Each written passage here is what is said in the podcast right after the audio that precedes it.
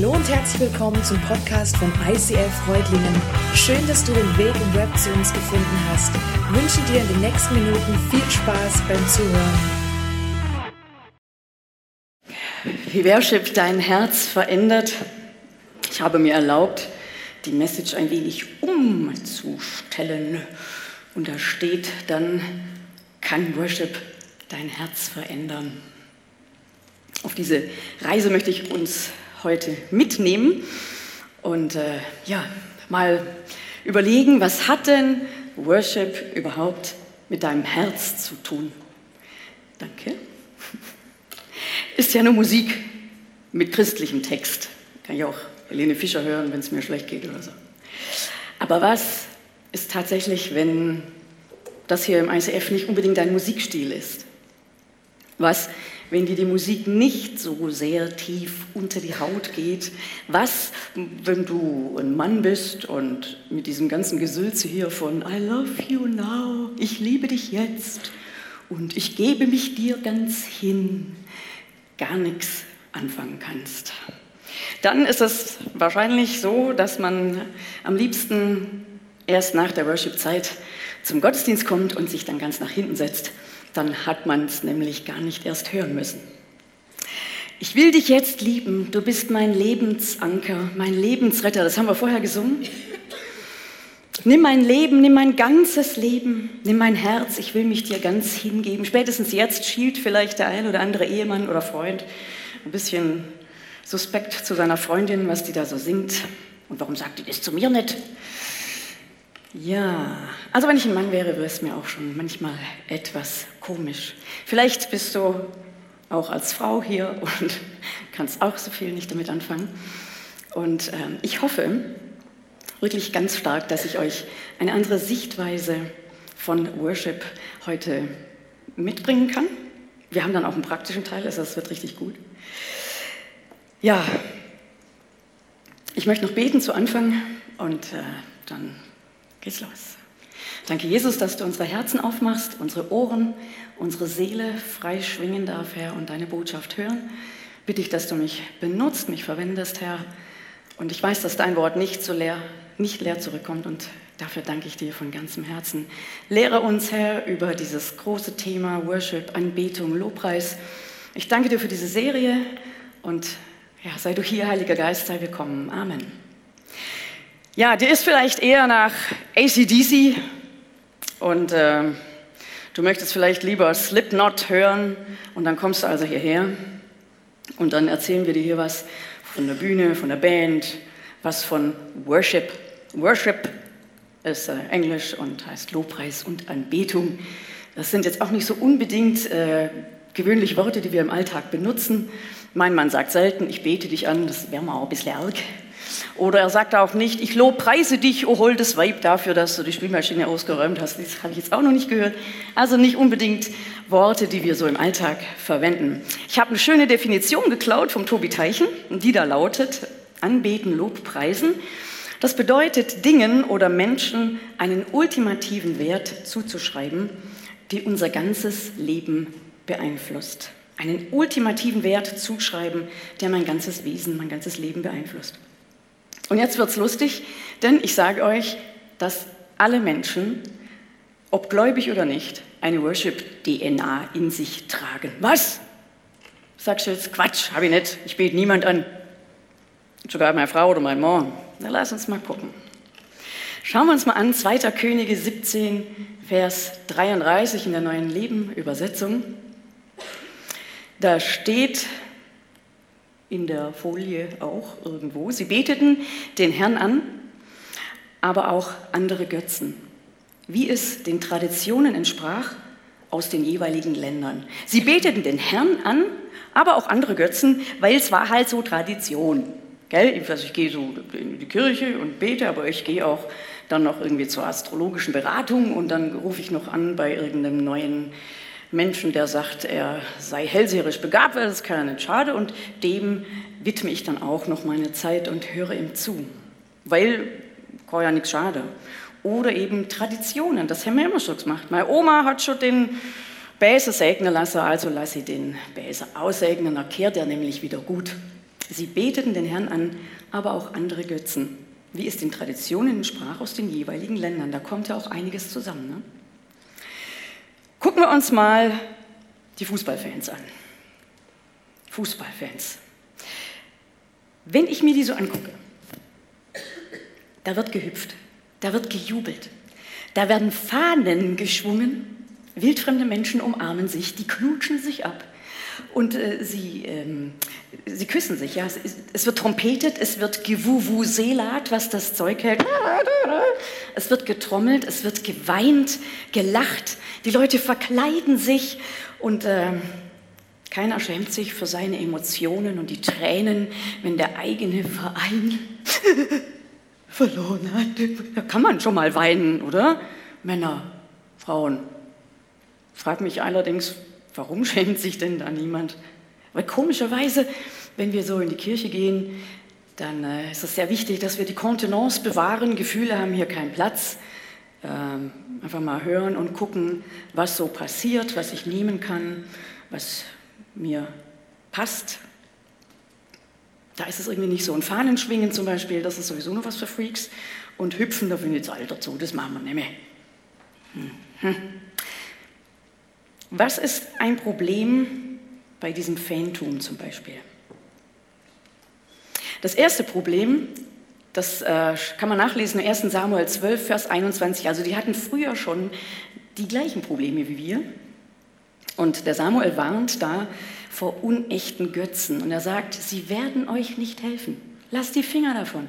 Unechte Götter werden euch nicht helfen. Ja, helfen denn wobei? Es scheint ja, dass wir irgendwie hilfsbedürftig sind, ja?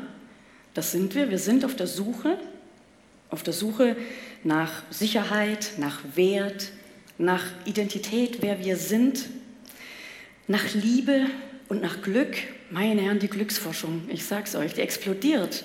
Und inzwischen weiß man, dass man auch mit einem kleinen Glück zufrieden sein kann. Also wir sind auf der Suche, aber wir werden es nicht im Fußballverein finden. Wenn es der ultimative Wert in deinem Leben ist, wie zum Beispiel beim Sport. Also ich habe sagen hören, dass Sport echt ganz toll ist. Also meins ist es nicht, aber es gibt Leute, die finden das klasse. Ähm, wenn aber dieser Sport der ultimative Wert in deinem Leben wird, dann ist es ein Götze. Und der wird dir nicht helfen. Wenn du Musik toll findest, ich finde Musik toll. Und es gab mal eine Zeit, da habe ich gesagt, okay, also wenn alles nicht mehr geht, aber Musik muss immer gehen. Ich muss immer singen können dürfen. Ich muss immer Musik hören im Radio oder wie auch immer. Und wenn nicht, dann sterbe ich. Das ist ein steiler Satz, das gebe ich zu. Ich habe ihn inzwischen auch revidiert. Ich werde nicht sterben. Denn ich weiß inzwischen, wenn Musik, egal in welcher Form, der ultimative Wert in meinem Leben ist, dann sitzt die Musik auf dem Thron und ich worshipe die Musik, dann hat es keinen Platz mehr für den Herrn und das ist nicht so gut für mich. Das Problem Nummer zwei ist, und das ist auch sehr spannend, wenn du worshipst, dann wirst du immer opfern. Hm. Götzen fordern was von uns. Zum Beispiel für deine Karriere. Für deine Karriere, da opferst du deine Gaben, deine Beziehungen, wenn es ganz schlecht läuft, deine Familie, deine Ehe, Zeit. Du opferst immer. Aber weißt du was? Wenn du im Worship dastehst und Worship opferst, und ich mag das nachher noch gleich genauer erklären, dann passiert Folgendes. Du wirst erfüllter wieder rausgehen aus dieser Zeit, als du gekommen bist. Und das wird ja nur beim Worship in Gottes Gegenwart passieren. Ihr habt ja noch nicht erlebt, dass wir hier ne, geworshipped und geopfert haben. Also hier hat noch keiner irgendwie eine Ziege hergebracht, Kopf ab, Blut aus und so. Das ist auch nicht damit gemeint. Opfer bringen hat nicht immer was mit Blut zu tun. Stellt euch mal vor, morgens der Wecker schrillt,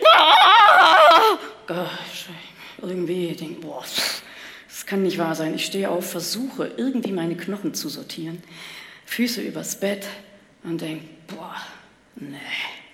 Okay, toller Tag, das wird super. Wenn du jetzt nicht der Typ bist, der aus dem Bett steigt und sagt, ja, Herr, das ist der Tag, den du gemacht hast. Und ich stehe jetzt auf und ich nehme alles, was du für mich vorbereitet hast. Ja.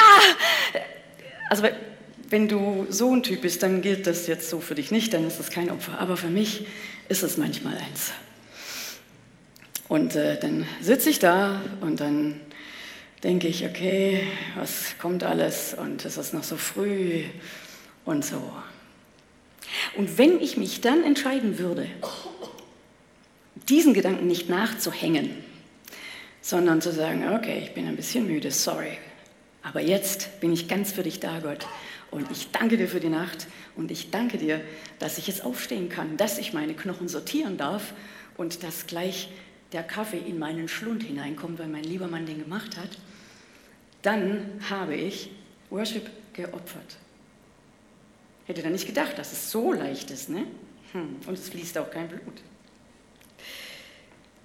Hm. Ich fühle mich nicht so, aber ich tue es trotzdem. Und zwar danke ich Gott für das, wer er für mich ist und was er für mich getan hat. Und es wäre manchmal so, ja, ich fühle es ja nicht. Ne? Also ich tue es trotzdem, aber ich fühle es nicht. Manchmal ist es tatsächlich so, wenn du wartest auf diese Gefühle, ja, dass sie endlich kommen. So, ja, ich sitze mal da und warte, bis es kommt. Vielleicht überkommt mich ja der Heilige Geist und ich fühle mich glücklich und so, was man so manchmal sich wünscht, aber es dann doch nicht eintritt. Du kannst unter Umständen sehr lange warten, bis diese Gefühle auftauchen. Und wenn sie nicht auftauchen, wer hat dann versagt? Die Worship Band, mies gespielt, die falschen Lieder rausgesucht, passten nicht zu deiner Stimmung. Gott, Gott war mal wieder nicht da, du schon, er nicht. Du, vollgestopft mit Problemen, kriegst du nicht los, dann hast du auch noch Schuldgefühle deswegen so. Hm. Im Psalm 104 kann man nachlesen, wie Gottes Volk das gehandhabt hat. Und die Bibel ist so, dass sie mehrere Schichten hat. Unter der Schicht ist nochmal eine Schicht und unter der Schicht ist nochmal eine Schicht. Und da möchte ich euch jetzt mit reinnehmen. Im Psalm 104, da steht, wie das Gottes Volk Gott gelobt hat. Gott ähm, hat ihnen auch eine, eine, Anleitung gegeben und im Psalm 104 steht, wie sie es zum Teil gemacht haben. Geht durch die Tempeltore mit Dank, tretet ein in seine Vorhöfe mit Lobgesang, dankt ihm und lobt seinen Namen. Okay, zuerst machen wir quasi die Tempeltore auf. Und zwar durch Dank. Wir sagen Gott Danke für das, was er für uns getan hat. Danke für mein Leben, meine Familie, meinen Kaffee, meinen Porsche, meine Freunde, meine Oma, meinen Opa, meine Arbeitsstelle. Was hat Gott für dich getan? Das Augenmerk liegt quasi retrospektiv in der Vergangenheit. Und dann, dann gehen wir in die Vorhöfe des Tempels. Das ganze Volk geht da mit. Und zwar gehen wir dahin mit Lobgesang, mit Halal. Und im Halal, im Lobgesang, geht es nicht um das, was Gott getan hat, sondern es geht um Gottes Wesen, seinen Charakter. Gott, wie bist du? Du bist gnädig, du bist barmherzig, du bist ein Tröster, du bist geduldig, du bist von großer Güte. Wenn euch nicht einfällt, wie Gott ist, dann guckt da rein, da steht's. Stell dir mal vor, du kriegst von deiner Familie gesagt, oh Fritz, super, dass du den Müll rausgebracht hast, finde ich ganz toll. Dann kommt der Papa und sagt, danke Fritz, dass du Strauß kehrt hast. Und dann kommt die Oma und sagt, danke Fritz, dass du für mich einkaufen warst, das fand ich ganz toll. Und so weiter und so weiter. Und so geht es die ganze Zeit. Und dann ist das doch ziemlich gut, oder? Das ist schön fürs Ego. Aber es begrenzt mich ziemlich auf meine Leistung, was ich gemacht habe. Also das ist schon schön, wenn mir, also das finde ich auch gut, wenn sich jemand bei mir bedankt oder sagt, danke, dass du mir die Einkäufe nach Hause getragen hast, das ist schön. Ähm, wenn das aber mein ganzes Leben lang nur der einzige Ebene ist, dann wird es ein bisschen schwierig für mich zum Beispiel. So. Und da ist es dann vielleicht gut, dass man das Augenmerk eben nicht nur auf, was hat Gott für mich getan, lenkt, sondern wer ist Gott? Wie ist sein Wesen? Gott ist zeitlos. Er verändert seinen Charakter nicht. In der Bibel steht, dass er immer derselbe ist. Gestern, heute, morgen, übermorgen. Darüber brauchen wir uns überhaupt keine Sorgen machen. Gott ist immer geduldig, gnädig, von großer Güte. Und trotzdem ist mal das eine ganz besonders präsent in mir und mal das andere. Und dann, dann geht es zur Anbetung ins Allerheiligste. Und ins Allerheiligste, da durfte eigentlich nur der Priester rein. Und das Volk bleibt vor der Tür stehen und der Priester geht rein. Und jetzt ist es so, seit Jesus gekommen ist und Jesus für unsere Sünden bezahlt hat und auferstanden ist, sind wir Könige und Priester, wenn wir das angenommen haben. So, ich bin ein Priester. Well, da bleibe ich doch nicht vor der Tür stehen. Ja, da gehe ich doch rein ins Allerheiligste. Was hat er da gemacht, der Priester? Er hat das Angesicht Gottes gesucht. Er wollte ihm persönlich begegnen, Eye to Eye, Auge in Auge. Ist das nicht eine coole Nachricht? Wir müssen nicht vor der Tür stehen bleiben. Um was geht es in der Anbetung? In der Anbetung geht es um tatsächlich um eine Körperhaltung. Tatsächlich. Sich niederwerfen, da war noch so ein schönes Wort, hinküssen, wie man sich das vorzustellen hat. Es vermittelt Respekt, Ehre, Hingabe und Unterordnung. Es geht um eine Herzenshaltung. Also wenn wir nachher mal praktisch äh, daran gehen, dann verlange ich nicht von euch, dass jeder sich kniend oder auf den Bauch legt. Also keine Sorge. Hm? Aber es kann eine innere Herzenshaltung sein, dass man sich das genau anschaut und Gott mit Ehrfurcht und mit Respekt entgegenkommt. Es geht um die Herzenshaltung und das Sein in seiner Gegenwart. Und das ist die Antwort, diese Anbetung auf die Frage, wie reagiere ich denn jetzt auf Gott und seine Gegenwart? Der Fokus liegt auf dem Jetzt. Jetzt bin ich da und mein Inneres macht sich auf, Gott anzubeten. Warum sollten wir denn überhaupt dann worshipen? Jetzt haben wir so ein paar Aspekte besprochen. Wir sollten es tun, weil es ein geistliches Prinzip ist, eine geistliche Disziplin. So ein bisschen wie Zähneputzen, nur schöner. Hm. Es hilft uns, unser Leben gottzentrierter zu halten. Wenn du zugnittert und zerknautscht auf deiner Bettkante sitzt und die Augen kaum aufkriegst, wo liegt da in dem Moment dein Fokus? Wenn du dir den Tag vorstellst, wie der verlaufen wird, blödes Gespräch mit deinem Chef, die nervigen Kollegen, wo liegt da dein Fokus für den Tag? Und wisst ihr was, was mir manchmal passiert? Wenn ich, selbst wenn es jetzt war eine Worship Night abends, war echt super, es war total, ich war erfüllt, ich hatte Freude.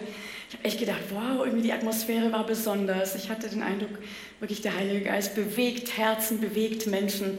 Leben ändern sich und es war einfach total gut. Und am nächsten Morgen sitze ich auf der Bettkante und denke, was, schon so früh? Wo war da mein Fokus? Das Problem ist, dass meine Seele total vergesslich ist und zwar kurz- und langzeitvergesslich. Hm. Und als ob es der Psalmist gewusst hätte, schreibt er doch tatsächlich im Psalm 103, Lobe den Herrn meine Seele und vergiss nicht, was er dir Gutes getan hat. Die waren also auch schon zu früheren Zeiten Lang- und Kurzzeit vergesslich. Lobe den Herrn, meine Seele, und vergiss nicht, was er dir Gutes getan hat. Hm. Dann gibt es noch eine Stelle im Jakobusbrief. Und da steht, und das ist echt ein bisschen heftig, da steht, dass Gott sich dem Stolzen entgegenstellt, dem Demütigen aber schenkt er Gnade. Deshalb ordnet euren Willen Gott unter. Widersteht dem Teufel und er wird euch verlassen. Kommt zu Gott und er wird euch entgegenkommen. So, kennen wir alle die Bibelstelle oder viele vielleicht. So, und nun ist da klar, wir zitieren ganz gerne, widersteht dem Teufel und er wird euch verlassen. Tja, und dann überlesen wir, dass da steht, Gott stellt sich dem Stolzen entgegen. Gott selbst ist unser Gegner, wenn wir es zulassen, dass der Stolz davor steht. Und das ist tatsächlich ein, ein Wort, dieses ähm, Entgegenstehen, Antitosso, gemeint ist, jemandem in Kampfposition entgegenstehen. Uh, uh, uh. Nicht der Teufel ist hier unser Gegner, sondern der lebendige Gott, denn der kämpft dafür, dass der Thron für ihn frei ist. Weil wenn nur der Thron für ihn frei ist, dann können wir frei werden von Angst und dann können wir Heilung erfahren, dann können wir frei von üblen Gedanken werden, von üblen Gewohnheiten. Und das ist dann manchmal nicht so angenehm, wenn Gott unser Gegner ist. Und by the way, den Demütigen schenkt er Gnade. Was sollen wir uns vorstellen, den Demütigen? Also der Stolze, das ist eine, und dann denken wir immer, der Demütige ist der Gegenspieler. Der Demütige, was stellen wir uns darunter vor? Ich kann nichts, ich weiß nichts und ich bin der letzte Schlumpf. Aber du, Gott, bist groß und allmächtig, aber ich bin der letzte kleine Schlumpf. Und das ist nicht gemeint. Das hat was mit Minderwert zu tun. Und das ist überhaupt nicht in Gottes Sinne. Gott sieht uns nicht minderwertig. Wir sind großartig in seinen Augen. Wir sind toll, wir sind seine Schöpfung. Er liebt uns kaputt. Also nicht wörtlich. Ähm, nicht Minderwert, sondern das Gegenteil von Stolz. Das Gegenteil von Stolz ist Worship. Das Gegenteil von Stolz ist nicht Demut, sondern Worship. Ich suche die Nähe Gottes. Denn ich habe sie nicht. Und auch im Alten Testament, die Psalmisten und David selbst sucht, sucht die Nähe Gottes jeden Tag. In jeder freien Minute sucht er das Angesicht Gottes. Offensichtlich hatte er es nicht immer. Also sucht er es und Gott findet es super. Da steht er voll drauf. Jetzt ist nun mal die Frage, wenn ich da so auf meiner Bettkante sitze so und dann denke ich, na gut, mhm. mein Gott ist auf Staubkorngröße geschrumpft von dem Worship-Abend, riesig und dann sitze ich da und denke, okay, aber und dann, dann denke ich, okay, da mache ich jetzt Worship und dann blase ich Gott auf, ungefähr so wie mit diesem Luftballon. Achtung, ich probiere es.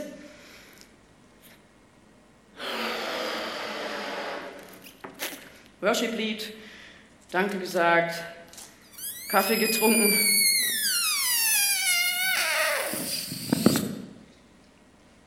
Und da ist er wieder klein, mein Gott. Ich denke wieder, meine Herren, boah, was für ein Tag. Wie soll ich den bloß rumkriegen? Ich ah, ich erinnere mich wieder. Da hole ich wieder tief Luft.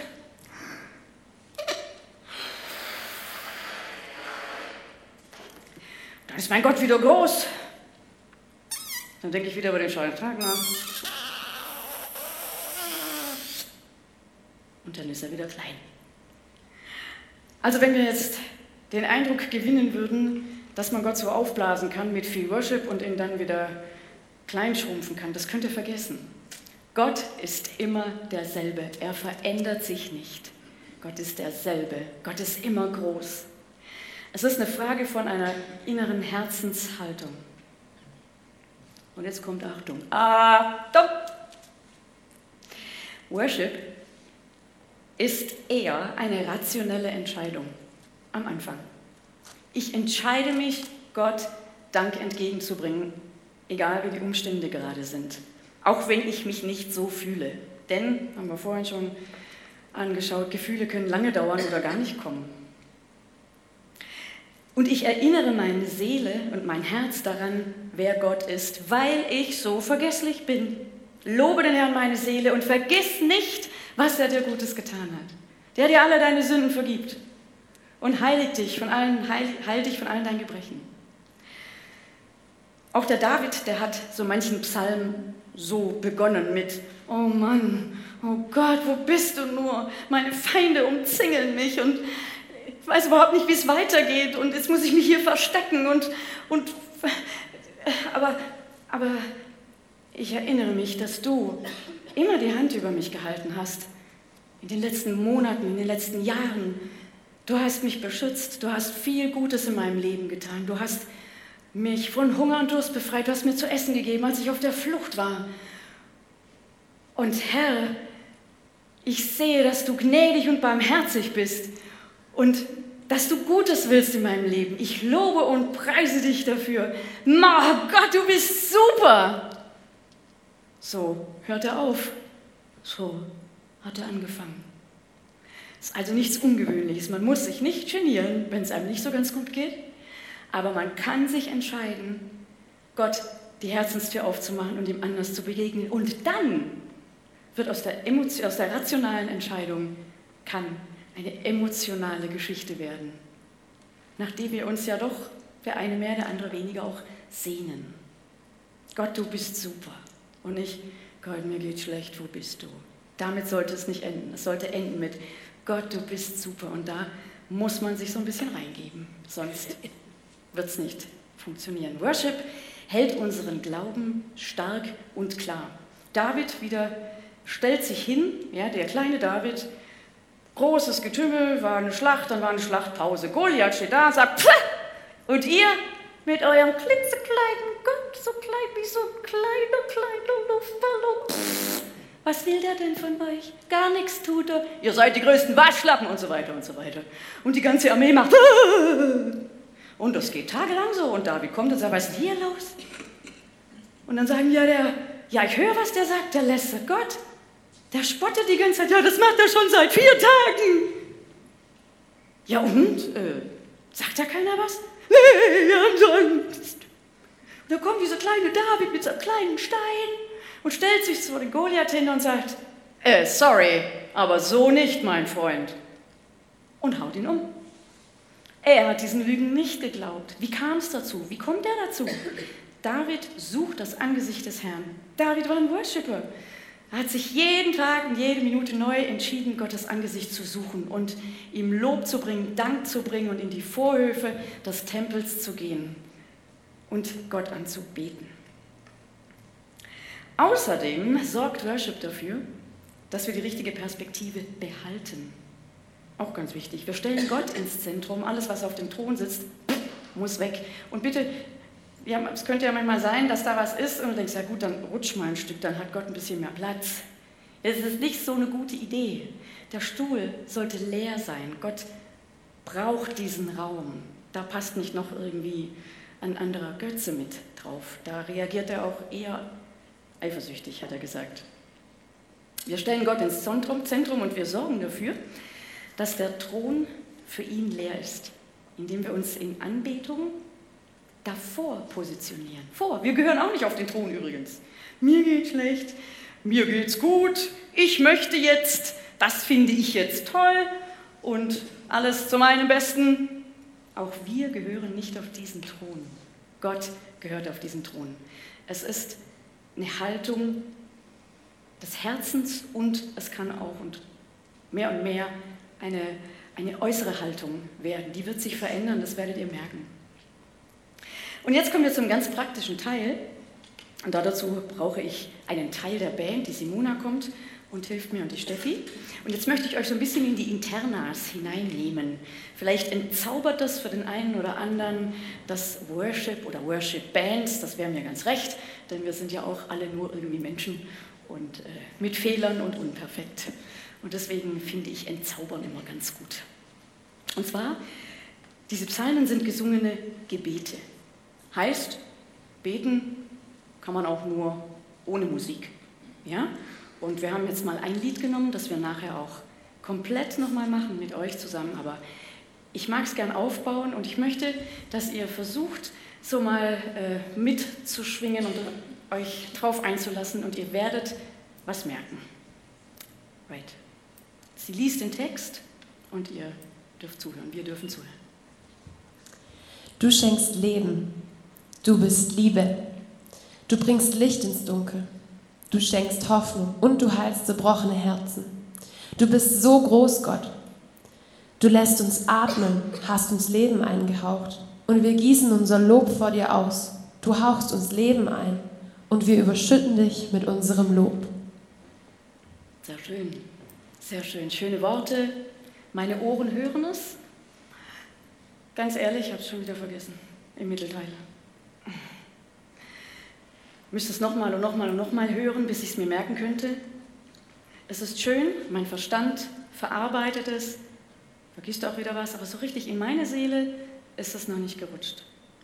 Ein bisschen wie Rosamunde Pilcher ohne Filmmusik. Ich liebe dich. Ich liebe dich auch.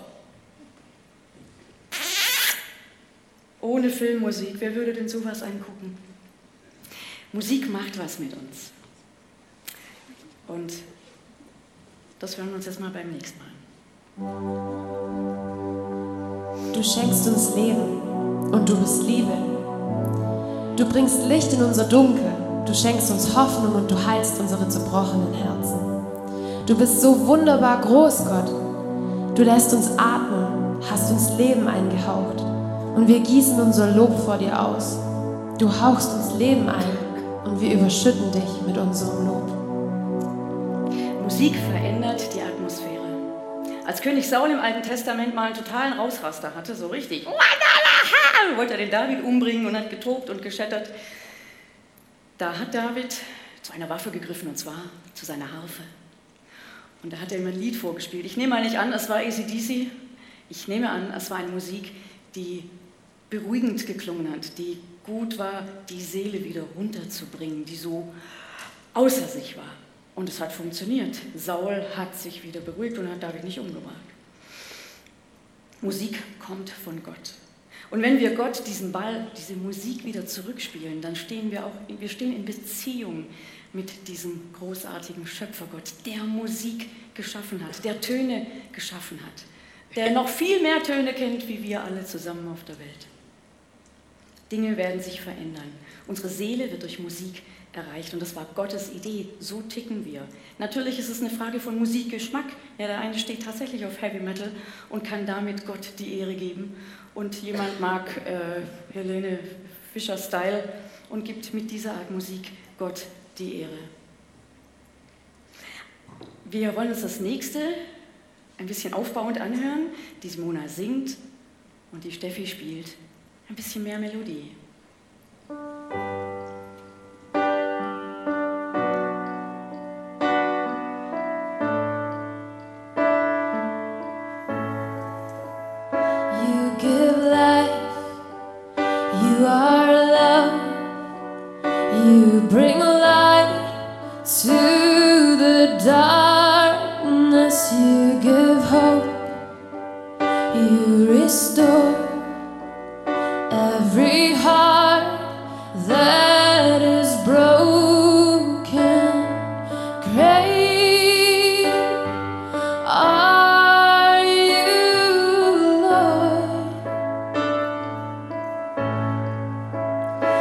It's your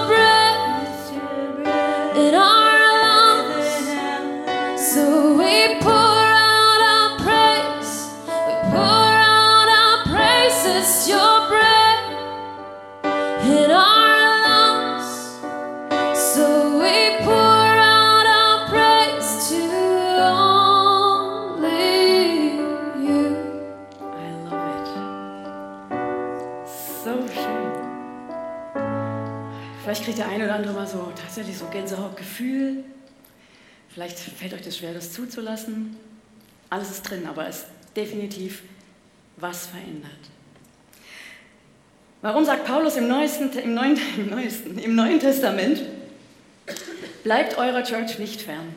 Nicht, geht, bleibt nicht einfach nur auf dem Sofa hocken sonntags oder wann immer ihr euch trefft, in euren Versammlungen, in euren, da wo ihr euch austauscht Bleibt nicht weg, weil, wenn Gottes Volk sich entscheidet, gemeinsam aufzustehen, um Gott die Ehre zu geben, egal wie sich das Volk fühlt, egal wie sich jeder Einzelne fühlt, dann passiert was. Da passiert nicht nur was im Einzelnen, sondern es passiert auch was drumrum. Wir sehen das vielleicht nicht, aber ich bin überzeugt, dass in der unsichtbaren Welt bei aktivem, innigem Worship, da wackeln Mauern, Leute, da stürzen Mauern ein wie in Jericho. Bumm, Mauer kaputt, Gott geworshipped, weg. Der Silas und der Paulus waren im Gefängnis, sie wurden wüst gefoltert, geschlagen und da saßen sie im Gefängnis, dunkel, nass, kalt, hungrig und in Ketten. Und sie haben sich rationell entschieden, rational, zu worshipen. Und was ist passiert? ein minimales Erdbeben, die Ketten sind aufgegangen, die Türen sind aufgesprungen und Paulus und Silas hatten den Weg, frei aus diesem Gefängnis rauszugehen. Und wir können das tatsächlich auch als Bild für unser Leben nehmen.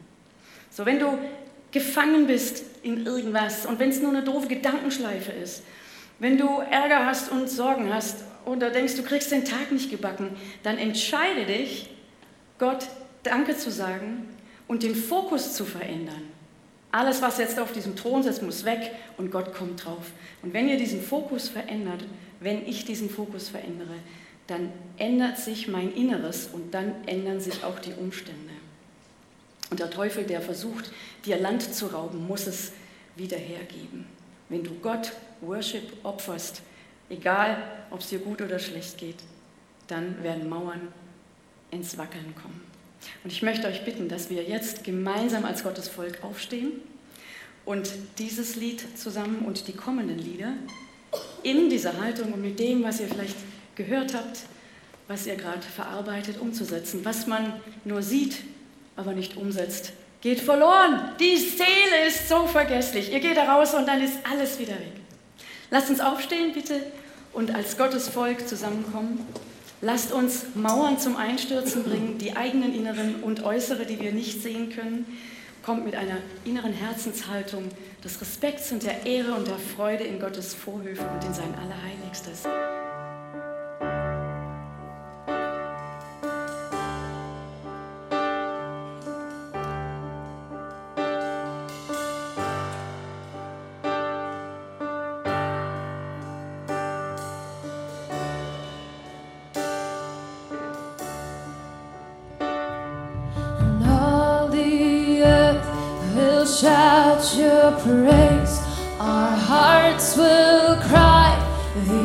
knows